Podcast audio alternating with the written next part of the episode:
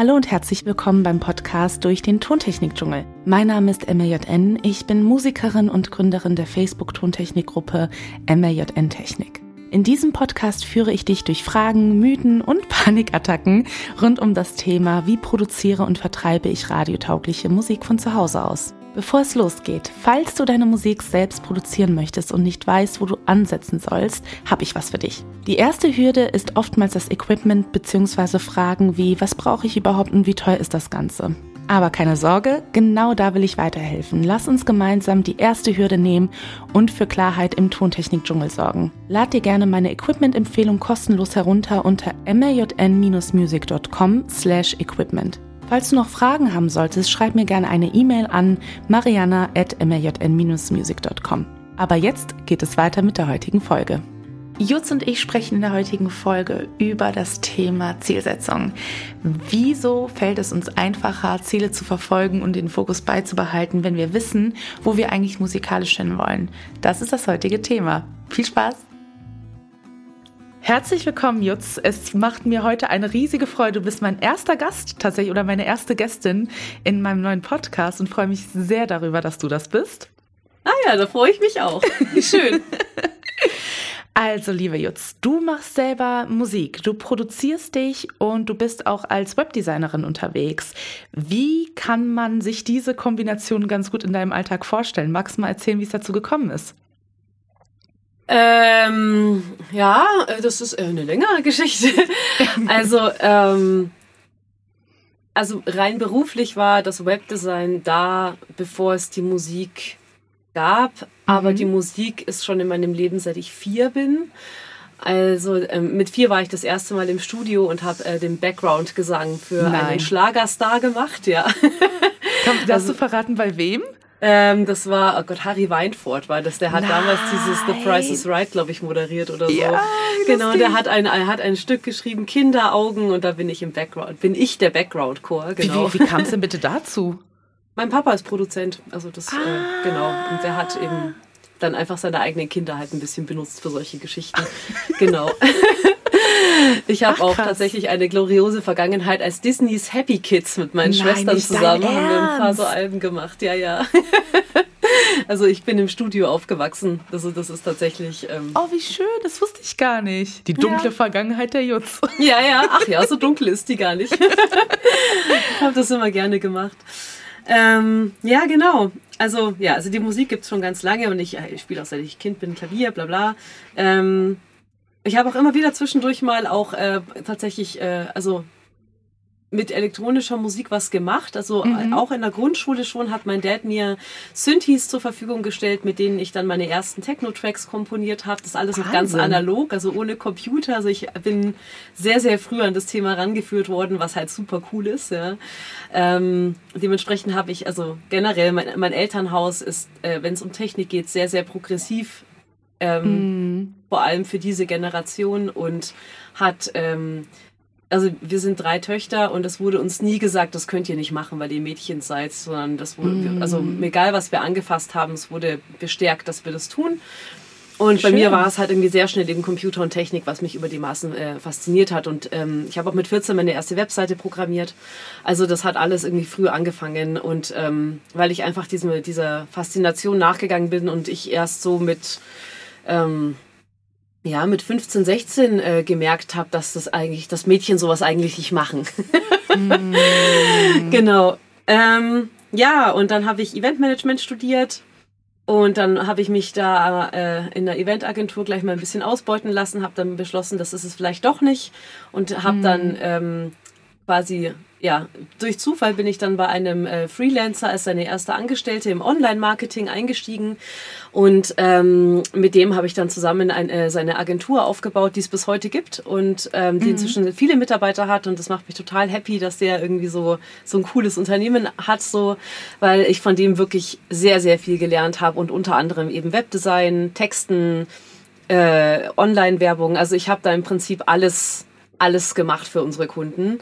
Und mhm. ähm, genau, basierend darauf habe ich mich dann eben äh, na, also wenig später, eigentlich ein paar Jahre später dann selbstständig gemacht und ähm, hatte eigentlich vor, mich als Texterin selbstständig zu machen, aber das mit den Webseiten ist irgendwie ist mir einfach, ist dann einfach auch bei mir gelandet und ich konnte mhm. es halt, dann habe ich mir gedacht, gut, alles klar und ähm, genau und deswegen mache ich seitdem also auch sehr, sehr viel Webdesign und eben Texte.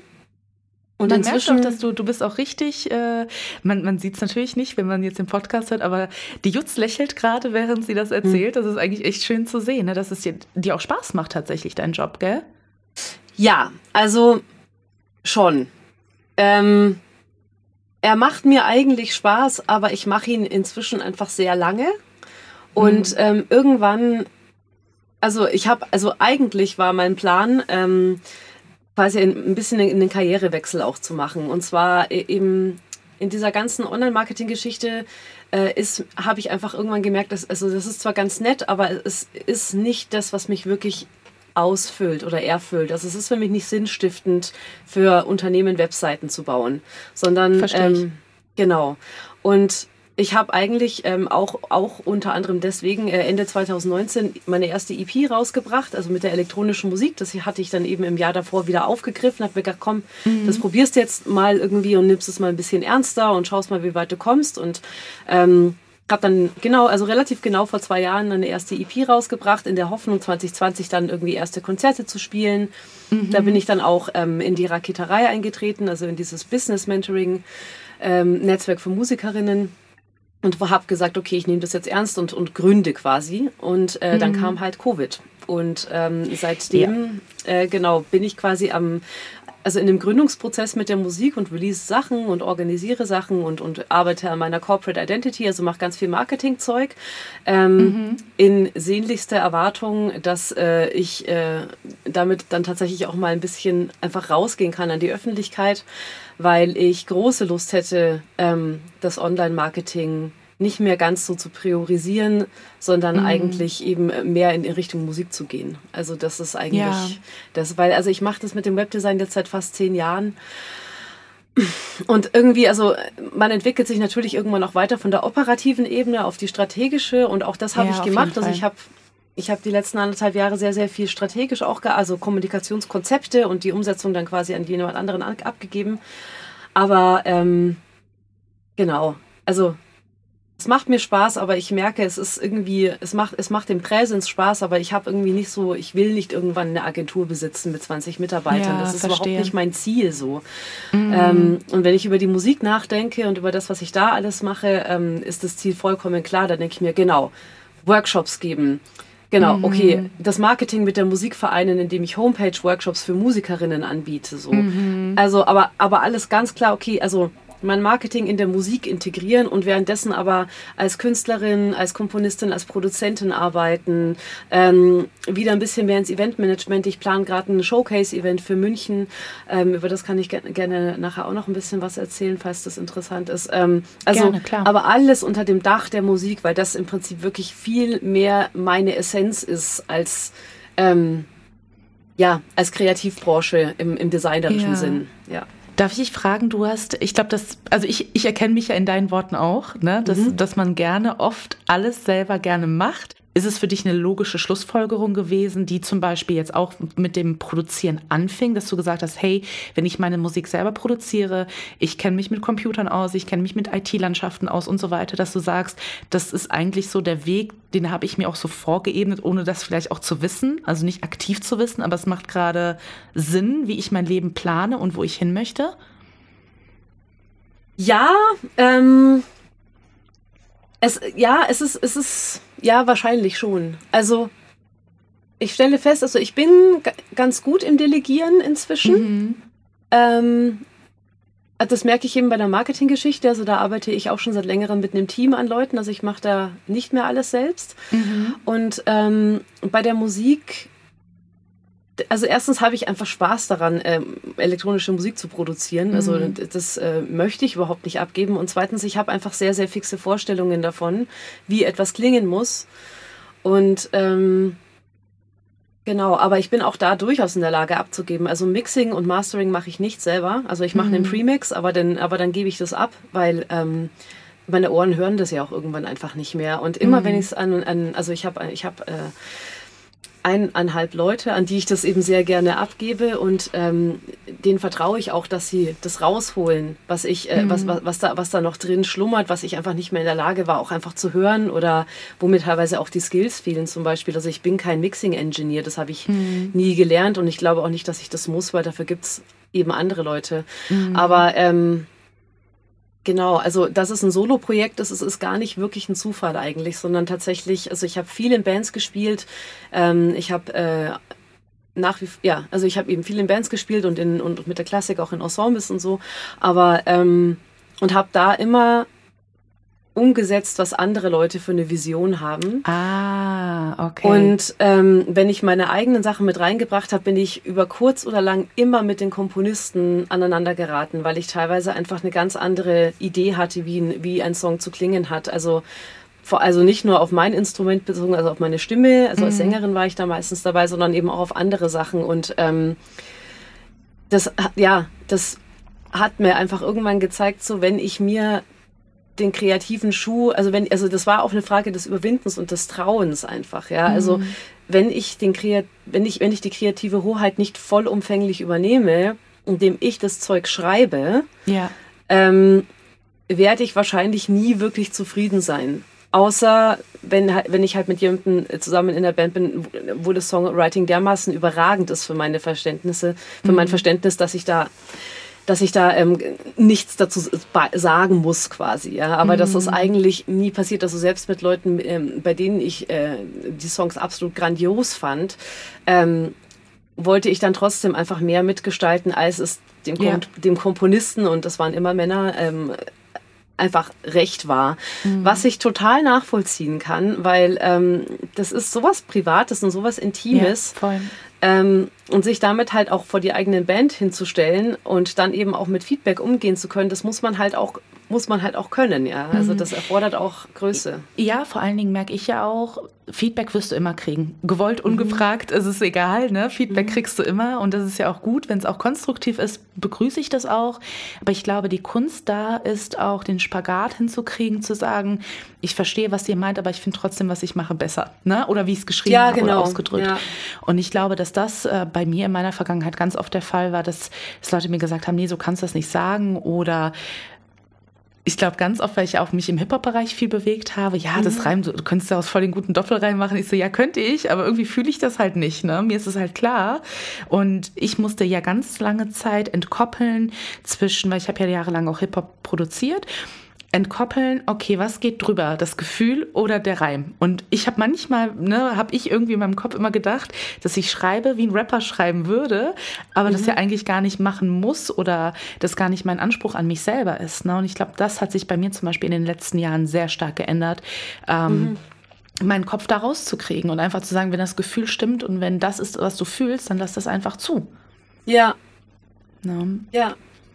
Ja, und man hat natürlich in so einem Bandkontext auch immer das Gefühl, dass man es halt auch allen recht machen muss. Ja. Also, beziehungsweise, ja, nee, das ist vielleicht übertrieben. Also zumindest für mich, ich bin noch nie eine Person gewesen, die es irgendwie im Recht machen will. Mhm.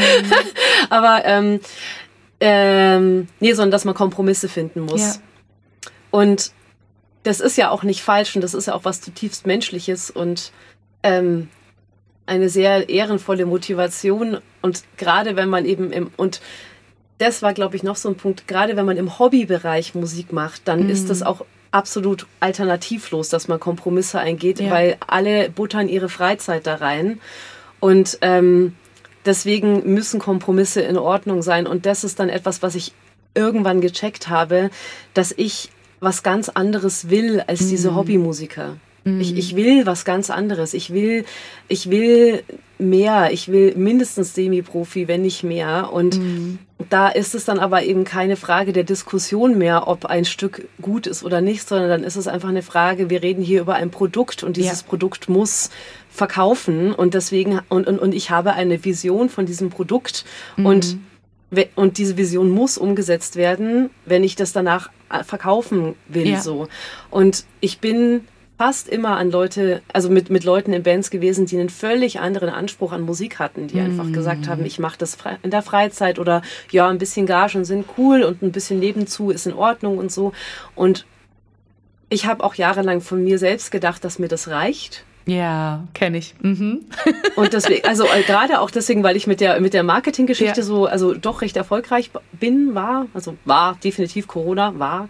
Ähm, ähm, habe ich immer gedacht, das reicht mir, wenn ich nebenzu ein bisschen Musik mache und ein bisschen verdiene und so weiter, vielleicht ein paar Gagen oder nicht. Und inzwischen weiß ich einfach, das ist einfach nicht wahr. Ja. Sondern ich bin ein Fisch im Wasser, wenn ich auf Konferenzen wie im Reeperbahn-Festival rumspringe und mich mit Leuten zu Tode ja. morde über irgendwelches Zeug. Und wenn ich hier den ganzen Tag im Studio sitze und ähm, ja, hier irg irgendwelche Kommunikationsstrategien plane für meine eigene Identität. Also ich, ich, ich bin, also mein eigenes Projekt behandle ich wie ein Unternehmen, weil das eins ist. Mm. Und das fühlt sich richtig an. Mm.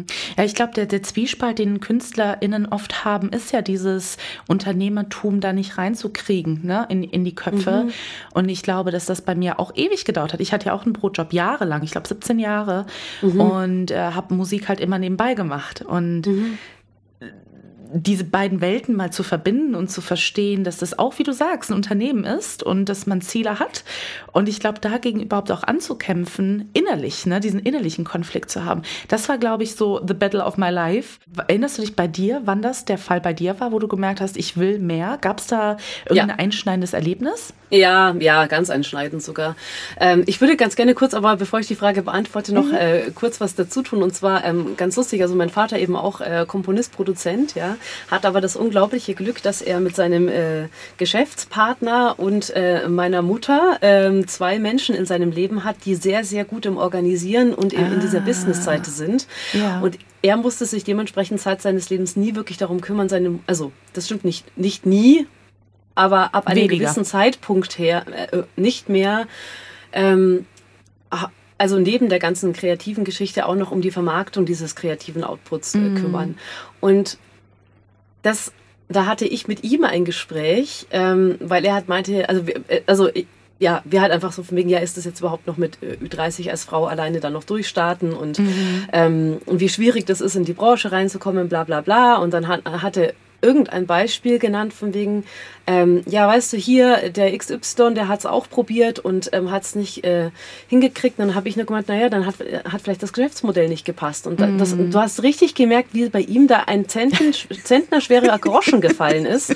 Also, ja klar, du brauchst natürlich ein Geschäftskonzept, natürlich. Ja. Du brauchst ja irgendwie ähm, ein Unternehmen und, und also man muss das auch ein bisschen businessmäßig betrachten. Und das war für ihn, glaube ich, in dem, in dem Moment das erste Mal, dass er über Musik nicht nur aus seiner mhm. komfortablen Situation nachgedacht hat, die ja. er selber gar nicht bemerkt, wie komfortabel, also bemerkt er schon, aber also wie gesagt, er hat überhaupt keine Ahnung, mhm. was halt für eine, zu einer erfolgreichen Gründung mit dazugehört und viele MusikerInnen haben das, glaube ich, auch nicht so hundertprozentig auf dem Schirm, weil es an den Hochschulen auch nicht so beigebracht wird. Ja.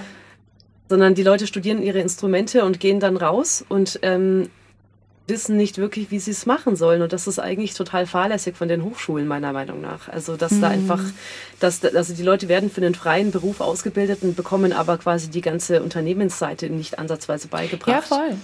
Und ich ja. glaube, ich habe das vorher immer, also mein Leben lang würde ich sogar sagen, immer als sehr schade empfunden, eben diesen Musiker oder dieses Musikerleben nicht geführt zu haben. Aber jetzt, wo ich gerade stehe, bin ich echt dankbar, ja, dass viele Dinge von Abläufen über Organisation, dass viele Dinge mir überhaupt nicht schwerfallen, weil ich die schon mein Leben lang kenne.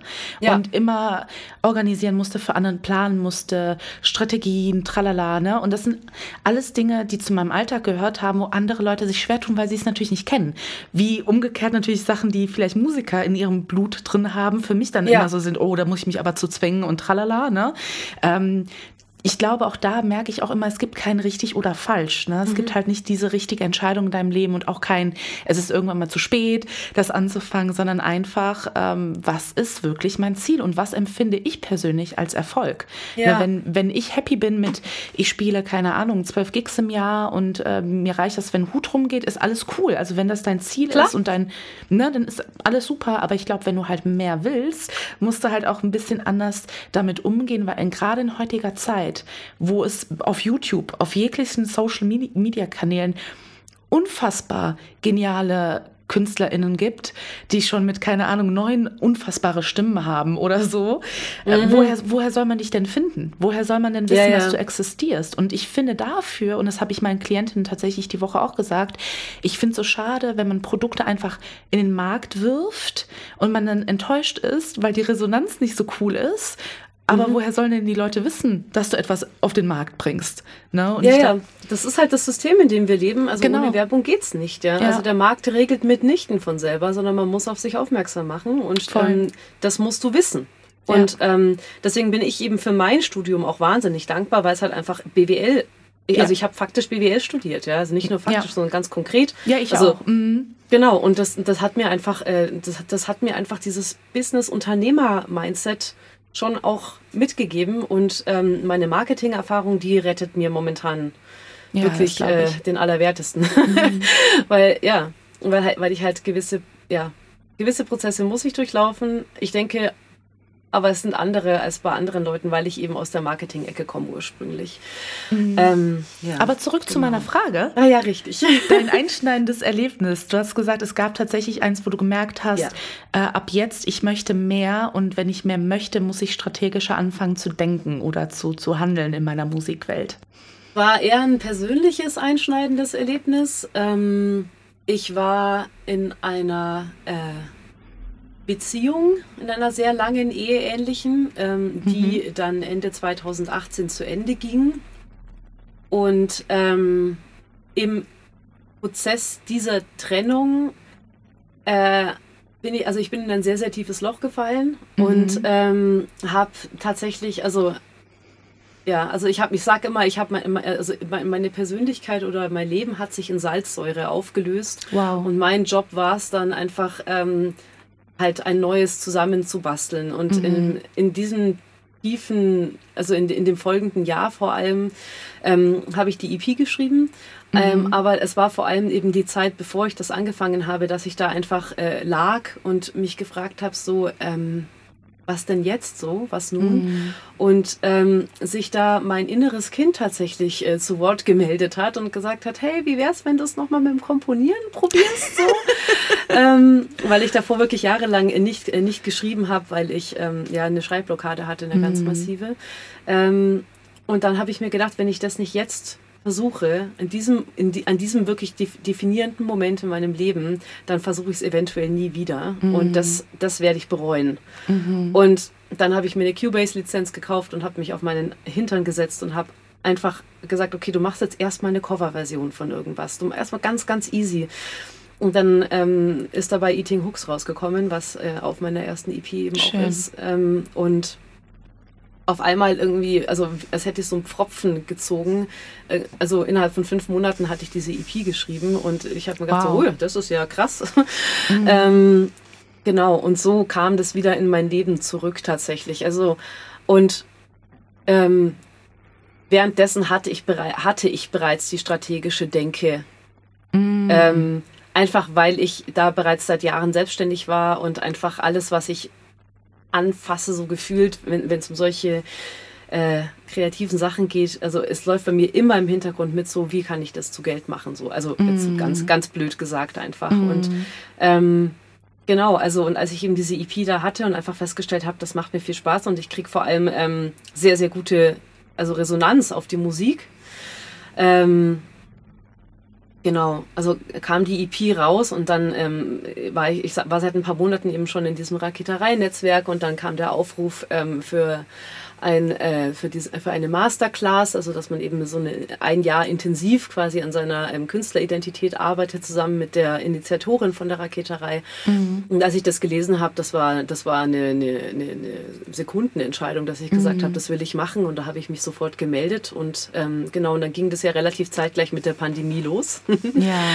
Und ähm, genau, und seitdem ist der Business-Modus an. Aber Krass. also genau, aber also das war eher genau. Also es, es ist nie nicht nicht so, dass ich irgendwie jahrelang damit verbracht hätte, so im eigenen stillen Kämmerlein vor mich hin zu produzieren, bevor ich mich dann mal gefragt habe, warum das eigentlich keiner hört, sondern ja, also mm. durch die Banderfahrung, die ich davor hatte und eben auch dadurch, dass ich natürlich mit einem Produzenten im Haus groß geworden bin, hatte ich immer Kontakte in die Musikbranche, also mm. vom Also oder von dem, wie es da halt abläuft und ähm, Mhm.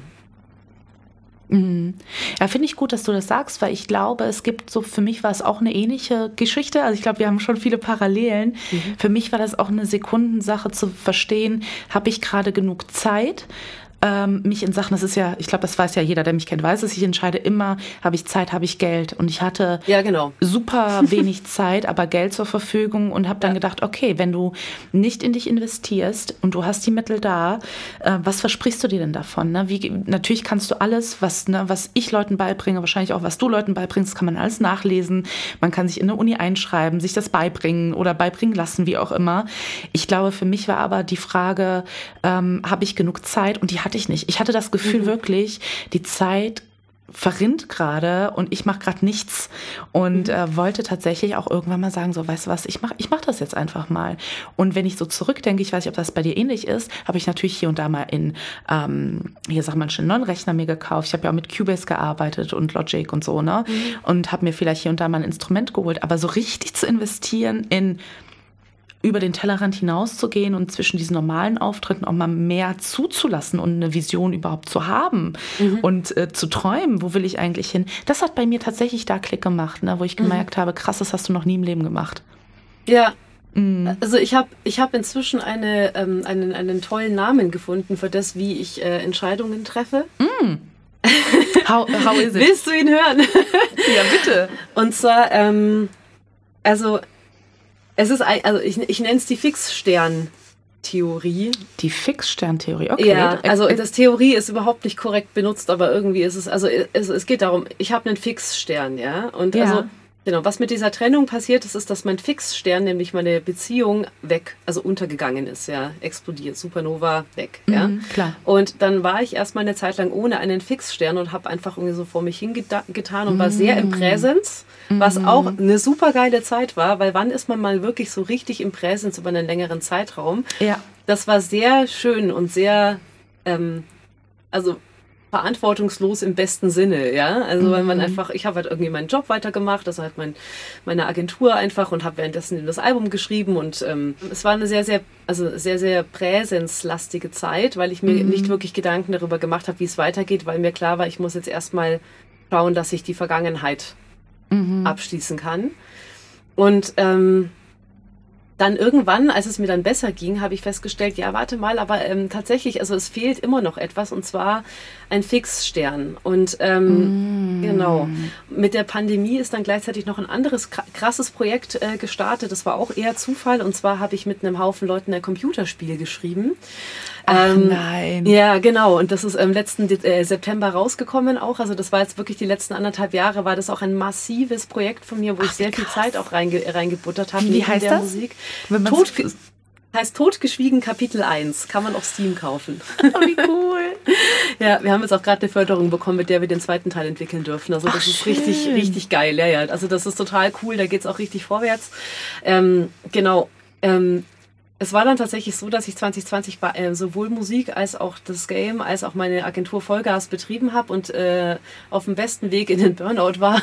Mm. Und ähm, 2021 ist mir das dann ähm, ja nicht auf die Füße gefallen, aber ich habe einen Warnschuss bekommen ähm, mm. und zwar in, in, in, in Form von Feedback aus dem Game-Team, dass sie gemeint haben, naja Julia, du kannst nicht die ganze Zeit sagen, ähm, du machst es ähm, und dann aber halt einfach einen ganz anderen Zeitplan. Also es, es hat einfach nicht gepasst so. Also mhm. ich habe versucht, was zu machen, aber habe dann halt einfach nicht in dem, nicht in der Geschwindigkeit liefern können, die gefragt gewesen wäre. Ähm, also es, es kam irgendwie zu einem Konflikt und ich war auf einmal, ich war, ich war einfach nur noch gestresst. So, mm. die ganze Zeit, weil ich das Gefühl habe, ich komme bei allem nicht hinterher, bei der Musik nicht, bei, beim Game nicht. Mm. Und ich habe, und die ganze Zeit habe ich so einen Satz gesagt und das habe ich selber gar nicht gemerkt, bis dann eine Freundin von mir mich darauf aufmerksam gemacht hat. So, du sagst die ganze Zeit, eigentlich will ich ja Musik machen. Mm -hmm. Warum, warum machst du es denn dann nicht? -hmm. Ach, wie also, lustig.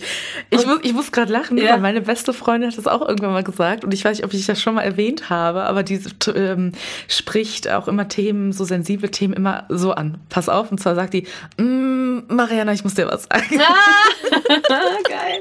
Das ist so süß, weil ich dann immer weiß, okay, die, die, die will mir nicht wehtun und äh, spricht dann Themen halt so an. Und die hat mir auch gesagt irgendwann, die so, ja, Mariana, du redest immer davon, du willst Musik machen, aber irgendwie gefühlt bist du nie im Studio. Du schreibst ja. gar nicht mehr, du erzählst gar nichts mehr Neues. Und deshalb, ich musste gerade darüber nachdenken, dass es bei mir auch so war. Mhm.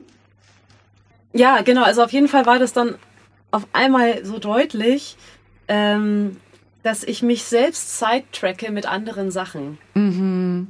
Und ähm, dass das daran liegt, dass ich keinen Fixstern habe, dem mhm. ich alles unterordne. Und was ich dann angefangen habe tatsächlich, ähm, in dem Prozess gesagt, okay, angenommen der Fixstern ist die Musik, ja, mhm. dann muss alles, was ich in meinem Leben mache, mhm. der Musik dienen. Ja? Mhm. ja. Und im Prinzip, wenn, wenn neue, weil ich bin, ich bin sehr begeisterungsfähig. Also ich habe dann auch mal Lust auf neue Projekte und stürze mich da voll ja. rein. Genau. Mhm. Und, ähm, und dann merke ich erst so, oh, dann, dann fallen andere Projekte runter und das kann ich aber auch nicht akzeptieren. Mhm. Und ähm, ich muss quasi anders an die Sache reingehen. Und was ich inzwischen mache, ist einfach tatsächlich ähm, ein bisschen so wahrscheinlich das Marie Kondo-Prinzip. Does this spark joy? Ähm, also, aber stimmt, aber ja, stimmt. einfach dieses so, dieses so, dient, ja. dient dieses neue Ding der Musik? Mhm. Wenn ja, dann darf ich es machen. Mhm. Wenn nein, dann mhm. muss ich die Frage stellen, ähm, kann ich es nebenbei machen? Mhm. Äh, und wenn ich das wieder verneine, dann mache ich es nicht. Ganz einfach. Es ist, es ist erschreckend, ich mache das genauso, also ohne daran tatsächlich an Marie Kondo zu denken. Aber bei mir ist, ich liebe zum Beispiel Sportarten ausprobieren. Ne? Und ja. ich bin ja bei Urban Sports und du kannst ja da, keine Ahnung, halt überall alles Mögliche machen. Und weil ich halt genau weiß, wie ich bin. Und ich habe ein halbes Jahr, ähm, hier sag mal schnell, Ballett getanzt zum Beispiel, weil ich cool. unbedingt machen wollte, voll. Und ich merke dann immer so an so einem Punkt, okay, jetzt bist du an einem Niveau, da müsstest du eigentlich mehr Zeit investieren. Und dann genau. frage ich mich auch immer, immer, möchtest du das gerade? Kannst du das? Und ich habe ja, ich arbeite nach so einem Stundenplanprinzip und das überarbeite ich ganz, ich glaube, zweimal im Jahr. Ne? Gucke ich mhm. mal, passt das noch? Und wenn ich dann sehe, was ist alles natürlich mit Farben irgendwie ausgewählt und Sport ist bei mir blau. Und wenn ich sehe, okay, wenn ich das und das einbinde, überwiegt blau und grün ist meine Farbe für Musik. Ne? Also mhm. alles, was mit Tontechnik oder Produzieren oder Komponieren zu tun hat, ist grün. Und wenn ich dann merke, blau wird mehr, mhm. dann weiß ich schon, okay, das, da, da ist etwas aus dem, äh, aus dem Gleichgewicht, weil der Fokus muss Musik sein. Mhm. Ja, interessant, sehr interessant. Mhm. Ich mache das auch ähm, mit Stundenplänen arbeiten. Ähm, und die halte ich mich dann meistens einen relativ kurzen Zeitraum und dann nicht mhm. mehr. Mhm. Aber ähm, also es gibt tatsächlich, also ich habe dieses Jahr auch noch ein sehr interessantes Buch gelesen, was mir auch geholfen hat, ähm, das ein bisschen einzufangen. Und zwar oh. ähm, heißt es, ähm, du musst dich nicht entscheiden, wenn du tausend Träume hast. Mm. Und ähm, da geht es um Scanner-Persönlichkeiten. Was heißt das? Kannst du das genau. ein bisschen genau. näher erläutern? Ja, ähm, ein, ein Scanner ist ähm, eine Person, die ähm, nicht ein Interesse hat oder, mhm. oder ein paar wenige, sondern ganz, ganz, ganz viele. Mhm. Und ähm, eben regelrecht einfach auch durch Interessen durchscannt oder durch alles, was es so gibt. Ja, Das sind eben so Menschen, die tausend Sachen schon gemacht haben und tausend Sachen machen und alles, mhm. äh, also in den verschiedensten Ausprägungen.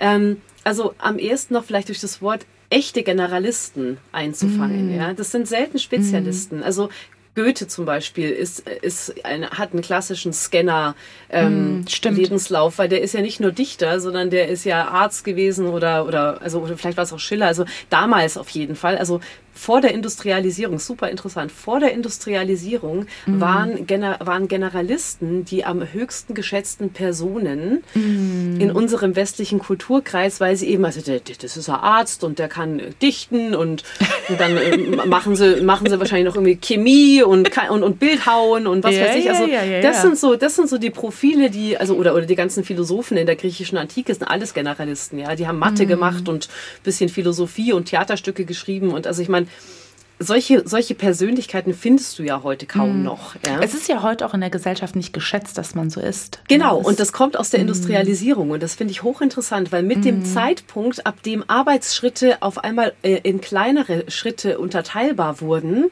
und die Leute ähm, in, in die Lage versetzt wurden, sich auf einzelne Arbeitsschritte zu spezialisieren, ja, mm. ähm, die sind natürlich viel, viel wertvoller für so ein industrialisiertes Gesellschaftskonzept. Mm. Ähm, also Das klassische, das klassische Beispiel lustigerweise für eine Spezialisierung sind Musiker tatsächlich.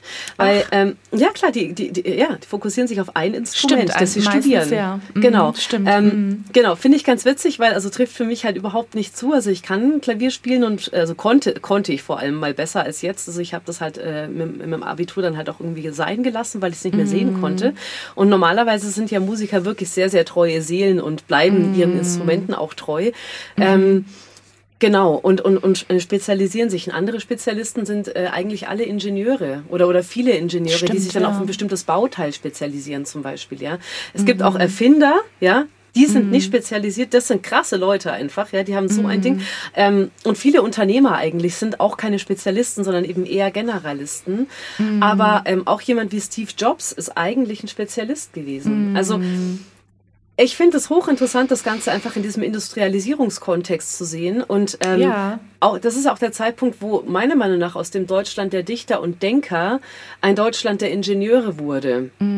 So. Ja, Also ja. das passt ganz gut ins 19. Jahrhundert. Das passt, also in meiner Welt passt es sehr gut zusammen so. Ja, und wobei dementsprechend ich falle ich mit meiner Generalistengeschichte durchs Raster im 21. Ja, wobei Jahrhundert. ich auch, ich überlege gerade auch in meiner äh, Automotive-Zeit, ne? Mhm. Ich hatte schon ein Gespräch, wo man mir auch ganz klar gesagt hat, hey, es wäre ganz cool, wenn du weiterkommen willst, dass du das und jenes und welches auch nochmal die Abteilungen abklappst. Ne? Da, Mhm. Das heißt, wenn du eine Ebene höher gehst, musst du ja schon ein Stück weit Generalist, äh, General, Generalistin werden Ja. um, um zu verstehen, wie Dinge zusammenhängen. Das heißt, irgendwo ist es ja auch ein Widerspruch, ähm, wenn du halt Unternehmerin bist oder äh, Managerin werden willst oder was auch immer, ist ja wurscht, welche Sparte wir gerade reden, ne? aber dass du eben da verstehen musst, wie funktioniert das. Ne? Außer du bist Unternehmerin und hast mehrere Leute für spezielle Aufgaben, musst du aber trotzdem auch verstehen. Gerade Steve Jobs ist ein gutes Beispiel, der wahrscheinlich gesagt hat, ich will, dass Sachen simpel sind und davon bin ich ein großer Fan. Sachen sollten simpel sein,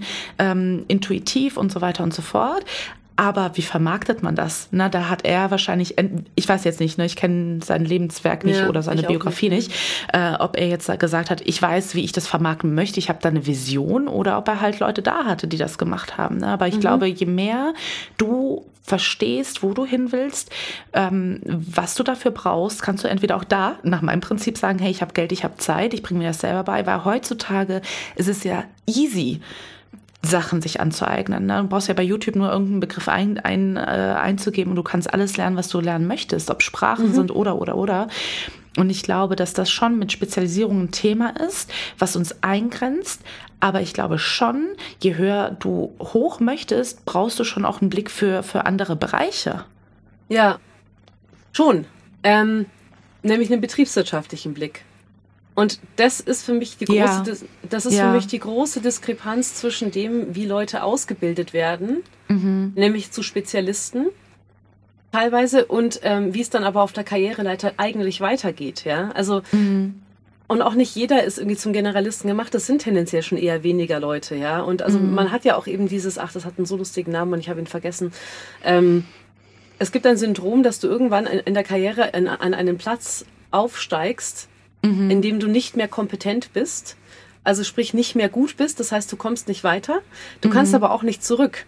Weil das würde ja mit Gesichtsverlust und weniger Geld und so weiter einhergehen. Und ähm, das passiert fast allen. Und deswegen finde ich so hierarchische Konzepte in Firmen auch müssen unbedingt überdacht werden, weil du einfach definitiv. teilweise einfach in, in, du, du landest in Positionen, in denen du nicht mehr kompetent bist, weil du in vielen Fällen die Führungskompetenz nicht hast oder vielleicht auch einfach nicht die Perso Person bist, die ähm, so veranlagt ist, sondern eigentlich bist du ein krasser Spezialist und solltest eigentlich auf so einer Position sitzen, weil du da einfach dein, dein Potenzial viel mehr ausschöpfen kannst. Genauso wie ähm, Generalisten. Also ich habe mich immer mit, Einsteig mit Einstiegsjobs extrem schwer getan, weil ich halt so eine Klappe habe und ähm, so, ein, und, und so, so einen Führungsanspruch auch habe, Ja. dass ich mir halt einfach ungerne was sagen lasse, vor allem wenn ich jemanden nicht als kompetent erachte. Ähm, Und also ich bin wahnsinnig angeeckt in so klassischen Strukturen, in der Schule auch, in der Uni immer und in Angestelltenverhältnissen sowieso. Also das war immer, wenn mein Chef nicht maximal tolerant für meine, für meine, für meine große Klappe und für meinen Drive, auch Sachen selber zu gestalten war, ähm, habe ich ein Problem bekommen. Und ähm, Genau, also Leute wie ich in so einen operativen Spezialisten-Entry-Level-Job reinzutun, ist schwierig. Ja? Ähm, also mir, mir blieb eigentlich nur die Selbstständigkeit, so gefühlt. Mhm. Ähm, also damit, damit, ich, damit ich selber nicht unglücklich bin. Ich hätte natürlich auch andere Jobs machen können. Also man hat immer die Wahl so, aber ja, mhm. genau. Also das, das ist irgendwie so ein bisschen ähm, ja, etwas, was ich einfach für mich dieses Jahr einfach gelernt habe. Eben, ich muss mich dazu zwingen, zumindest zu priorisieren. Mhm. Und damit halte ich mich aus der Bedouille draußen, wenn es eben um lauter tolle neue Sachen geht, die ich irgendwie anfangen möchte. Ja? Mhm. Sondern also der Fixstern ist für mich aktuell, ich will dieser künstlerischen, musikalischen Karriere eine ernsthafte Chance geben, trotz Corona, was das Ganze sehr, sehr schwierig macht, also ja. auch teilweise das durchzuhalten, psychisch. Ähm, aber es aber das ist die aktuelle Priorität. So. Mhm. Und dementsprechend werde ich jetzt nicht parallel versuchen, ein großes Website-Projekt an Land zu ziehen, das mich äh, also zufriedenstellend finanzieren würde. Mhm. Sondern der Fokus bleibt weiterhin, du bleibst jetzt einfach in, in, in, der, in der Geringverdienerlage, in der du aktuell bist und mhm. ziehst es durch, bis du mhm. irgendwann tatsächlich keinen Atem mehr hast. Und dann habe ich natürlich jetzt ein sehr bequemes Fallback-Kissen, weil natürlich mit diesem ganzen Webdesign und dem Texter-Dasein hast du halt, also es gibt ja einen unglaublichen Bedarf an Leuten wie mir. Also ich werde mhm. auf jeden Fall wieder irgendwas finden, wenn ich diesen Traum aufgebe. Mhm. Aber ich möchte ihn nicht aufgeben und hätten, also hätten sie jetzt nicht wieder alles zusperren müssen, dann, also ich bin gespannt, wie es weitergeht. Auf ähm, jeden Fall. Also grundsätzlich habe ich aber tatsächlich das Gefühl, dass ich in den letzten Monaten vor allem auch noch mal ein paar Weichen entscheidend gestellt habe, dass ich eigentlich tatsächlich woanders ein, also in eine andere Richtung einschlage aktuell, mm. die, die nichts mehr mit, mit, mit der klassischen Webagentur zu tun hat. Mm. Ja, ich glaube, man muss so seinen Weg auch finden, zu sagen, also für mich, ich sehe das ja ähnlich, ich wollte mich nicht in der Lage sehen, irgendwann mal zu sagen, hätte ich doch mal probiert. Ne? Mhm. Ich glaube, ich sage auch immer meinen Klientinnen, das ist der Satz, der mich total antreibt, ja. zu sagen, weil ich das so oft gesehen habe in meinem Leben. Ganz viele MusikerInnen, die super talentiert waren. Es fehlt da ja nicht an Talent. Das ist ja eigentlich, und wenn man das versteht, es geht nicht darum, dass du ähm, keine coole Musik machst, es geht nicht darum, dass du kein Publikum hättest, sondern es geht wirklich darum, wie kriegst du es an den Mann? Das ist ja das einzige Ding, ne? ja. das, das man verstehen muss. Und ich glaube, und deshalb finde ich das auch so wichtig, wenn man daran geht, zu sagen, was ist mein Ziel? Und ich hatte nämlich eine Klientin, Künstlerin, die äh, ganz viel nehmen, also die ähnlich, ne, wie wir auch mhm. super gerne viel macht. Und ich habe ihr irgendwann mal auch die Frage gestellt, ich so, bringt dich das in deinem Ziel weiter? Also brauchst du es? Ne? Musst du diesen Job jetzt machen, weil du das Geld brauchst? Oder, oder machst du das, bringt es dir irgendetwas in deinem Ziel? Hat sie gesagt, nee, ich mache das just for fun. Und ich wusste ab dem Zeitpunkt, okay, das ist, und das kenne ich ja von mir, prokrastinieren, mhm. äh, sich selber sabotieren, damit man eben da nicht weiterkommt, um mhm. sichtbarer zu werden oder halt zu versagen im, in Anführungsstrichelchen. Ne? Weil mhm. es ist halt ein bequemerer ähm, oder es ist ein Ausstieg in dem Moment, in dem du deinem Traum ja nicht die Chance gibst, die, die dieser Traum verdient. Und don't get me wrong, bei mir ist es ja auch immer wieder hin, drei Schritte vor, drei Schritte zurück und so weiter und so weiter. Ne? Ich glaube, das kennt auch jeder, äh, dass es kein, leider kein gerader Weg ist, den man da geht und einige Rückschläge auch hat. Aber man merkt, wenn man dieses Mindset irgendwann mal adaptiert, mache ich es gerade, mhm weil ich mich sabotieren möchte oder brauche ich diesen Job, um, um halt meine Miete zu zahlen? Mhm. Und das ist etwas, was ich ganz, ganz krass unterschreibe, ist ein Ziel zu haben. Fixstern finde ich ein super, super Begriff, den werde ich mir vielleicht klauen. Ja, gell? ja, ja, gerne. Ja, ja, das ist äh, Open Source, Free to Share, ja. Auf jeden Fall. Finde ich richtig gut. Aber ich wollte noch ein bisschen auch über deine Musik sprechen, was mir ja, nämlich gerne. an, an was ich äh, bei dir, als ich dich kennengelernt habe, was ich richtig cool fand, bevor ich auch wusste, wie du klingst, also wie deine Musik klingt, habe ich gelesen, ähm, warte, ich habe es mir extra aufgeschrieben, Music for Misfits. Ja. Und das finde ich so einprägsam. Kannst du mal ein bisschen erzählen, was du damit meinst und wie du da dahin gekommen bist zu dem Namen? Ja, klar. Ähm, ha, wie fange ich an? Gute Frage. ja, ja. Ähm, genau. Es geht im Prinzip ähm, darum, dass ich glaube, dass ähm, es Menschen in unserer Gesellschaft gibt, ähm, die oft das Gefühl haben, dass sie irgendwie nicht so richtig reinpassen. Mhm.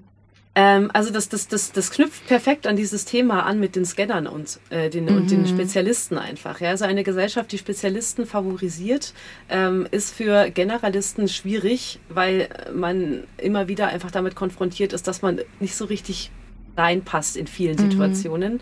Und ähm, ja, für mich ist Erwachsenwerden eigentlich äh, unter anderem eine Nische zu finden, in der man passt Oh ja. Und ähm, dementsprechend fühlt man sich ja als pubertierende Person oder auch als junge Erwachsene, also ich muss auch sagen, meine 20er und auch meine frühen 30er waren definitiv auch noch mit vielen identitären Prozessen auch äh, mm, ähm, definitiv belastet ja, mm. oder, oder, oder angereichert, je nachdem. Ähm, man fühlt sich einfach sehr lange als, als Misfit und ähm, also man fühlt sich eigentlich als, als Misfit. Ja? Also ich bezeichne solche, also diese Phase im Leben als Misfit. Mhm. Ähm, und für diese Momente möchte ich Musik machen oder für diese Prozesse mhm. oder für Menschen, die sich, ähm, also im Endeffekt natürlich auch für mich selber. Ich meine, die Musik, die ich mache, dient natürlich auch mir selbst. Ja, ähm, mhm. einfach. Ähm, ich möchte mit dieser Musik einen einen Raum erschaffen, in dem wir dazugehören, ohne Kompromisse machen zu müssen. Mhm. Also wenn du meine Musik hörst, dann hat der Alltag Pause und du kannst dich allen Emotionen, die jetzt nicht auf dem super Happy Candy äh, Spektrum angesiedelt, angesiedelt sind, da darfst du dich einfach hingeben und, äh, mm. und die mm. ausleben. Ja, also meine, in meiner Musik geht's nicht um, äh, äh, geht's nicht um, äh, dass ich gerade die Liebe meines Lebens kennengelernt habe, sondern darum, dass ich sie verloren habe. Mhm. Oder es geht darum, dass ich, ähm, dass, dass mir die Welt zu viel ist und ich einfach mal einen Pauseknopf brauche. Oder es geht darum, dass ich Dinge vermisse und dass mir Sachen fehlen und ähm, Genau, und das alles auf einer also ich hoffe, also ich hoffe nicht zu sehr auf einer politischen Ebene, auch wenn mein, auch wenn dieses, dieser Misfitism, so wie ich die Bewegung für mich selber nenne, finde ich wunderschön, ähm, natürlich auch eine politische Dimension hat, weil in einer, mhm. in einer patriarchalen Gesellschaft äh, wer, wird die Hälfte der Bevölkerung diskriminiert und dementsprechend ist diese Hälfte der Bevölkerung automatisch Misfit. Mhm. Ähm, und wenn man das Ganze noch weiter aufmacht, in einer patriarch patriarchalen Gesellschaft sind eigentlich 100 Prozent der Menschen Misfits, weil auch die Männer unter diesen Strukturen leiden. Natürlich, definitiv. Genau, mhm. und dementsprechend ähm, ist meine Musik unter diesem Gesichtspunkt für alle. Mhm. Es kommt halt drauf an, ob man halt Bock auf melancholischen, düsteren Elektro hat. Das ist, das ist wieder eine Geschmacksfrage einfach. Ich schon. Ich, schon. ich glaube tatsächlich, ich, äh, mein bester Freund war vor, vor, vor ich glaube, vor, vor ein paar Wochen bei mir. Wir haben abends gejammt ne? Mhm. und ähm, ich habe irgendwie, als wir fertig waren, ein bisschen Musik angemacht ne? und haben Tee getrunken, gequatscht und dann hat er mich gefragt, hörst du jemals glückliche Musik? Ja, das kenne ich. Mein Vater, mein Vater sagt immer, das ist so schöne Musik, die du da irgendwie mir empfiehlst, wenn ich ihm irgendwelche Bands empfehle. Ja. Aber wieso habe ich immer das Gefühl, dass ich mir danach die Pulsadern aufschneiden will? Aber es ist bei mir genauso. Und dann habe ich wirklich überlegt, ich glaube, es gibt so einmal, zweimal im Jahr, wo ich zum Beispiel Salsa mal anmache oder mhm. so. Ich war ja in Kuba und irgendwie ist das noch drin, so dass ich mal Bock habe, äh, quasi darauf zu tanzen oder so. Aber das ist überhaupt, es, es gibt mir kein gutes Gefühl. Leute verwechseln das ja auch mit Traurigkeit. Ja. Ne? Ich glaube, wenn man melancholische Musik hört, dann denkt man, okay, die ist dauertraurig. Aber das ist es ja gar nicht. Ne? nein, nein, nein. Da gibt es eine Studie dazu. Es gibt, es gibt eine Studie dazu, Leute, die traurige Musik hören, sind mitnichten traurig, sondern Leute, äh, sondern ähm, das ist psychologisch erforscht, äh, dass äh, Menschen, die einen Hang zu melancholischer Musik haben, haben äh, ein ausgeprägtes Empathievermögen. Mhm, auf jeden Fall. Weil ich, ich genau. glaube auch, ich glaube, bei mir habe ich das gemerkt vor ein paar Monaten. Ich weiß gar nicht, wie ich drauf kam, ähm, weil ich höre ja Hip-Hop nach wie vor. Es ja, ist nach ich wie auch. vor auch meine Lieblings, äh, Lieblings, mein Lieblingsgenre. Mhm. Und ähm, tatsächlich, wenn ich wütend bin, ne, oder wenn ich irgendwie richtig, also richtig aggressiv bin, mhm. äh, ist das mein Katalysator. Ja, dann gehe ich joggen und pack mir dann ne, schlimmsten, derbesten Hip-Hop rein und Geil, rein. Ja. Und ich, ich brauche das. Und das ist so, glaube ich, auch der Katalysator dieser Melancholie, das einfach rauszulassen, wenn man aktiv gerade selber nicht schreibt. Ich finde, das hat so eine sehr beruhigende Wirkung. ja, mich. natürlich. Also ich, genau, das mhm. ist ein emotionaler Katalysator für mich Voll. auch. Und in traurige Musik, also in trauriger Musik kann ich Emotionen verarbeiten, die ich in meinem Alltag nicht anfasse. Ja. Also das kann, das hat bei, okay, ich bin eventuell auch einfach ein bisschen ähm, manchmal ein bisschen drüber. ähm, das, also Ah. es, es, gibt, es gibt durchaus Bands, in die ich mich auch regelrecht reinsteigere äh, und äh, Mm. dann irgendwann sagen muss, okay, du, du hörst dieses Album jetzt drei Wochen nicht, damit du mal wieder ein bisschen klarkommst einfach. Ja, das kann nicht sein. So. Also da gibt's so, gibt's so die ein oder andere Band, die das durchaus kann. Ja. Genau, aber ähm, ja, also bei mir, so mein, meine Lieblingsmusik ist ja ähm, eigentlich Metal. Oh, Also, interessant. Mhm. Also ich komme aus der Metal- und aus der Gothic-Szene. Also Mhm. es hatte beide, also genau, düsterer Elektro ist eben der eine große Part äh, meiner subkulturellen Identität und der andere ist Metal. Und ähm, Mhm. das ist äh, bekanntermaßen ja eine sehr, sehr gute Musikrichtung, um äh, Wut äh, zu katalysieren. Aber hallo. Genau, und das hat mir in meiner Jugend und auch, äh, also bis heute, immer nur von meiner Jugend, völliger Quatsch, bis heute irgendwie ist es ein absoluter, also Befreiungsschlag Ja. für mich. Also ich war vor zwei Wochen, bin ich ja extra nach äh, London bzw. Birmingham geflogen für ein Konzert meiner aktuellen Lieblingsband, die eine Oh. Metalband ist. Oh, wie heißen die? Und Sleep Token. Sleep oh, ich gucke Ja. mir gleich mal an. Die sind so geil. Oh, die sind so gut. Vor allem, das ist einfach Pop mit Progressive Metal. Also es ist wirklich extrem zugängliche Musik, wenn man einen Hang zu melancholischer Musik hat. Ähm, also das ist überhaupt kein wüstes, primitives Geschrei, sondern das ist wirklich ganz, ganz, ganz intelligente Musik und fantastisches Songwriting und die ganz großen Gefühle. Also ich habe noch nie so viele Menschen auf dem Konzert heulen sehen. Gestandene Oh. Metal-Männer. Alle am Flennen. Oh alle, ja. Also Oh, weil die. Texte so gut sind auch, ja. Also und Ja. zwischendurch dann halt einfach wieder ein Moshpit, einfach in dem wirklich auch alle, du hast richtig gemerkt, also auch eben wie alle da so zwei Jahre Corona mal irgendwie rausgelassen haben. So, es war für mich die erste Metal-Show seit zwei Jahren so und das war ein unglaubliches ja. Gefühl einfach, ja.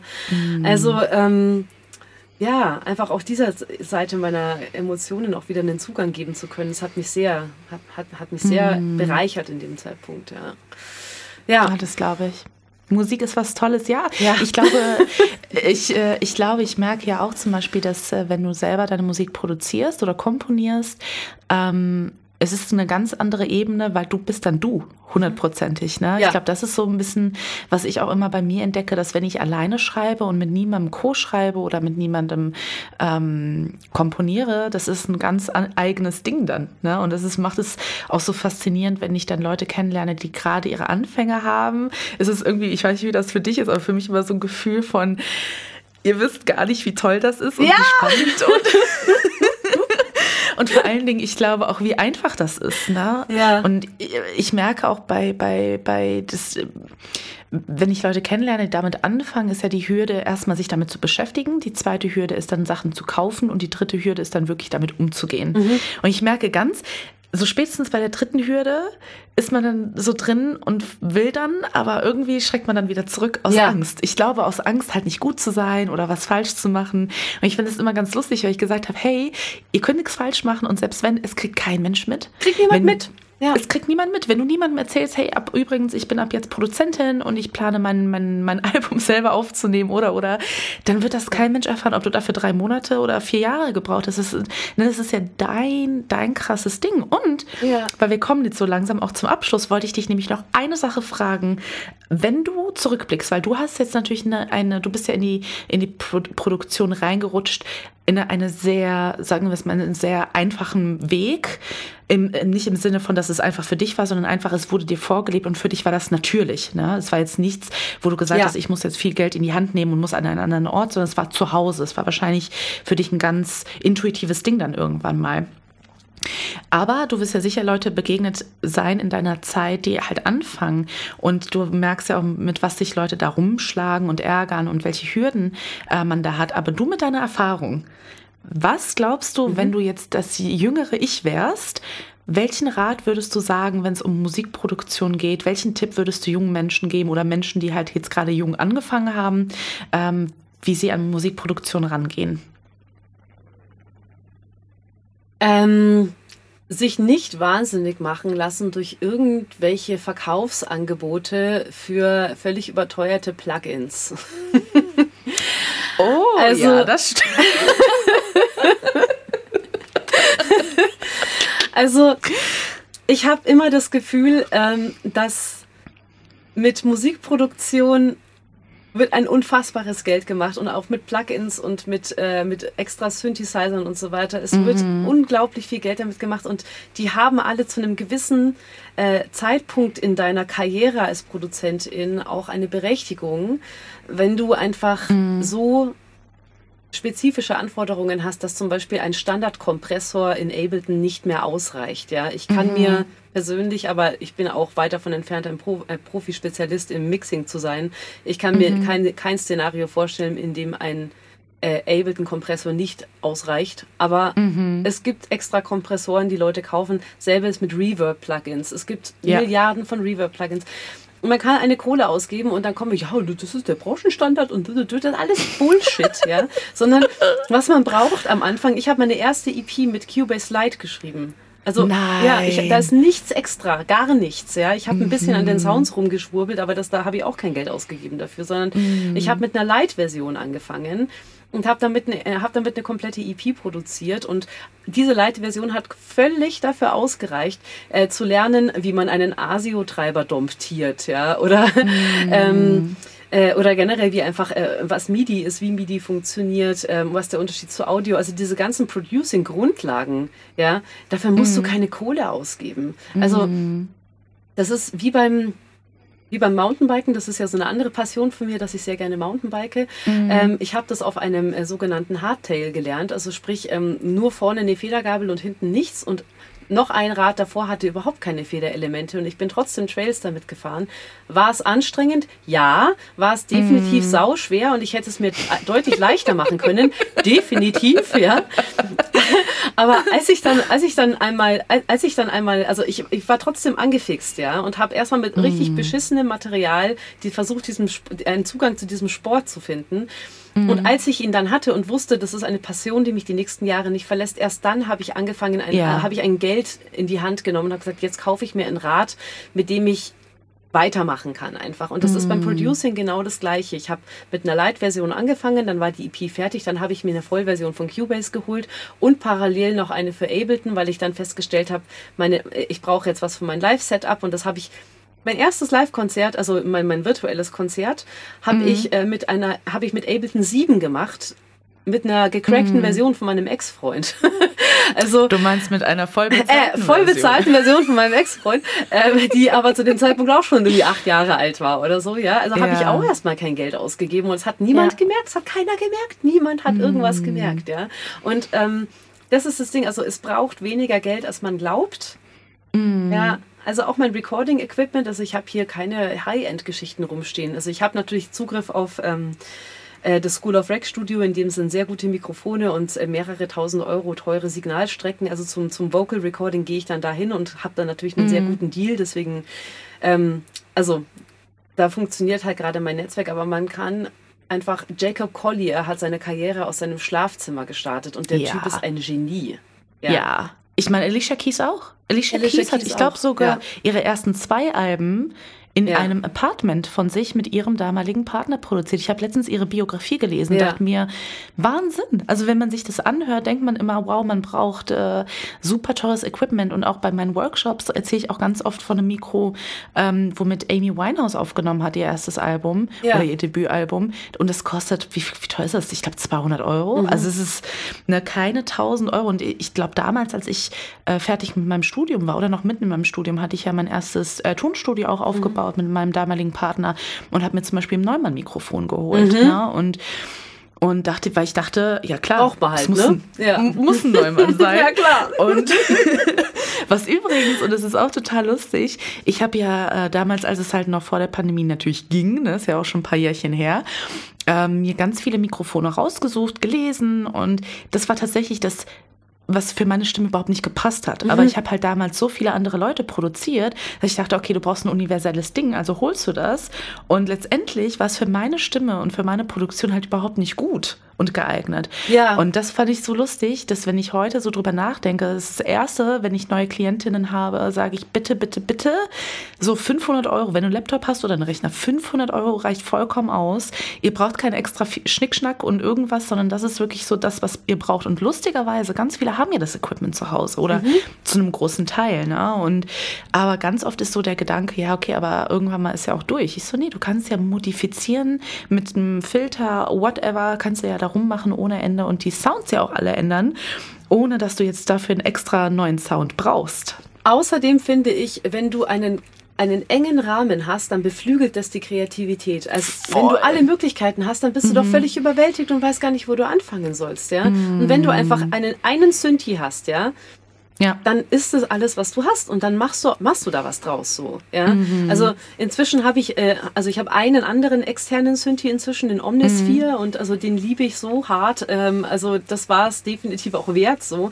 Aber ich war mhm. noch lange nicht fertig mit der Standard Cubase Library oder mit der Ableton ja. Library, die ja auch übel ist. Ja. Ja? Ähm, ja. Und da kannst du ja dann eben mit den ganzen Audioeffekten wirklich so dein komplett eigenes Ding draus machen. Mhm. Und wenn man sich das mal bewusst macht, ähm, dass ein, also das ist ja auch so ein, so ein Spruch von mir, ähm, so, dass wahre Freiheit nur mit klar abgesteckten Rahmenbedingungen überhaupt möglich ist. ja, weil alles ja. andere ist Chaos, ja. Also ja. wenn du nicht weißt, wo deine Grenze ist, dann, dann weißt du auch nicht, äh, also dann, dann, dann kannst du nicht frei agieren, weil du einfach immer darauf wartest, dass eine kommt. So. Und ja, ich eher voll, weil ich glaube auch, dass es dann, was hast du eben so schön gesagt, weil das sehe ich auch bei mir, in so meinen düsteren Momenten denke ich auch immer, Gott, das ist so ein Riesenberg in genau. dem Thema. Dann ist es ein Riesenberg da. Und wenn du aber weißt, du brauchst nur eine Handvoll von Sachen, die du halt in der Software findest, mhm. ne, mal jetzt abgesehen von, ich rede jetzt nur von Effekten, ne? Mhm. Und, äh, der, und das reicht, dann kannst du dich daran orientieren und erst später mit den Shishi-Effekten rumhantieren, wenn du halt Bock drauf hast. Aber ich glaube, wenn, wenn du dann anfängst, das merke ich ja auch immer schon, na, auch früher, als ich mit anderen Leuten zusammengearbeitet habe, in anderen Projekten, die dann anfangen, denken so, Gott, das ist ja, das sind ja Millionen Möglichkeiten, die du hast. Ja. Das würde mich ja auch erschlagen, ne, wenn, wenn ich mit irgendwas anfange. Und ich finde, das ist ein schönes Schlusswort, ne, zu sagen, hey, man braucht gar nicht so viel und man hat erstmal eine Spielwiese mit den Basics, die man schon in der Software drin hat. Und die sind ja richtig gut. Ja. Also ich, ne, so mittlerweile muss ich echt sagen, da, da brauchst du überhaupt nicht viel Zeugs. Ja. Und ne, teure Sachen genau. können halt auch Arbeit nicht ersetzen. Und genau. ich glaube, das ist so das Ding, was Leute manchmal denken, wenn ich mir teuren Shishi kaufe, dann macht das die Arbeit für mich, aber du musst ja genau das Gleiche dann einspielen oder kreativ ja. sein. Ne? Genau, und ähm, Genau, also genau, also du, du brauchst relativ wenig zum Anfang und du kommst damit wahnsinnig weit. Und ähm, mhm. wo man auch glaubt, dass man, dass man Arbeit spart, ist, wenn man irgendjemanden dafür bezahlt, es einem beizubringen. Mhm. Und äh, da ist ja tatsächlich YouTube also ein, ein, ein, ein Brunnen ohne, äh, also ein Quell, äh, der nicht versiegt an Informationen. Und zwar, wirklich, und zwar wirklich von den allerkrassesten Basics, von wegen, wie fange ich an zu produzieren. Ähm, und ja, also ich finde, wenn man dann auch begreift, wann man sich dann jemanden einkauft, mhm. der einen weiterhilft, ähm, mhm. also es hilft, wenn man davor schon weiß, welche Fragen man überhaupt hat. So.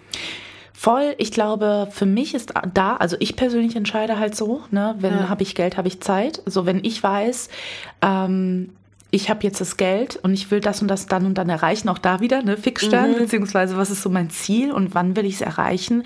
Wenn ich das weiß, dann ist für mich immer die Frage, kaufe ich mir jetzt jemanden ein und gehe die Basics oder bringe ich mir die bei YouTube rein oder äh, schreibe ich mich in der Uni ein? Also du hast ja heute zigtausend Möglichkeiten, Sachen anzugehen. Ne? Mhm. Es ist halt immer nur die Frage und das ist, glaube ich, etwas, manche Leute arbeiten gerne allein im Selbststudium, andere Leute arbeiten gerne halt in Gruppen, andere Leute brauchen Einzelunterricht. Mhm. Das ist ja ganz, ganz individuell ähm, ja, wie du total. an Dinge rangehst, ne, an neue Sachen. Und ich glaube, was ich gemerkt habe, was Technik angeht, ist es halt so ein riesiges, also es scheint wie so ein riesiges Buch mit sieben Siegeln, wo keiner sich groß rantraut. Und ähm, ich glaube, wenn man da den Anfang einmal macht, und einmal Software mhm. anschaltet und einmal aufnimmt, ich glaube, damit hast du schon den ersten, das reicht ja schon mal für den Anfang, ne? dass du erstmal ja, ja. schaust, wie, ja, wie gehe ich damit um und ab da an läuft's. ja, voll. Voll. Hm. Also ja, sehe ich ganz genauso. Aber ja. Ja, doch, das, das ist ein gutes Schlusswort. Super, Jutz. Ich danke dir viel, vielmals, dass du heute mein Gast, meine Gästin warst. Mhm. Und ähm, wir sehen uns sicherlich bald wieder. Und ja, ich hoffe, die Zuhörerinnen hatten viel Spaß heute bei der Sendung. Dankeschön. Es hat mich sehr gefreut, dabei zu sein. Vielen Dank, dass du heute dabei warst. Falls du mehr über MRJN wissen möchtest, trag dich doch gerne im Newsletter ein unter mrjn-music.com slash newsletter 1 und du erhältst alle wichtigen Informationen sowie die neueste Podcast-Folge zugeschickt. Falls du Interesse an der Mitgliedschaft hast, schau einfach bei mrjn-music.com slash member rein. Bei Fragen schick mir gerne eine E-Mail. Ich antworte in der Regel innerhalb von 24 Stunden. Alle Informationen findest du natürlich auch unter den Shortcuts. Bleib gesund und danke fürs Zuhören. Deine MJN.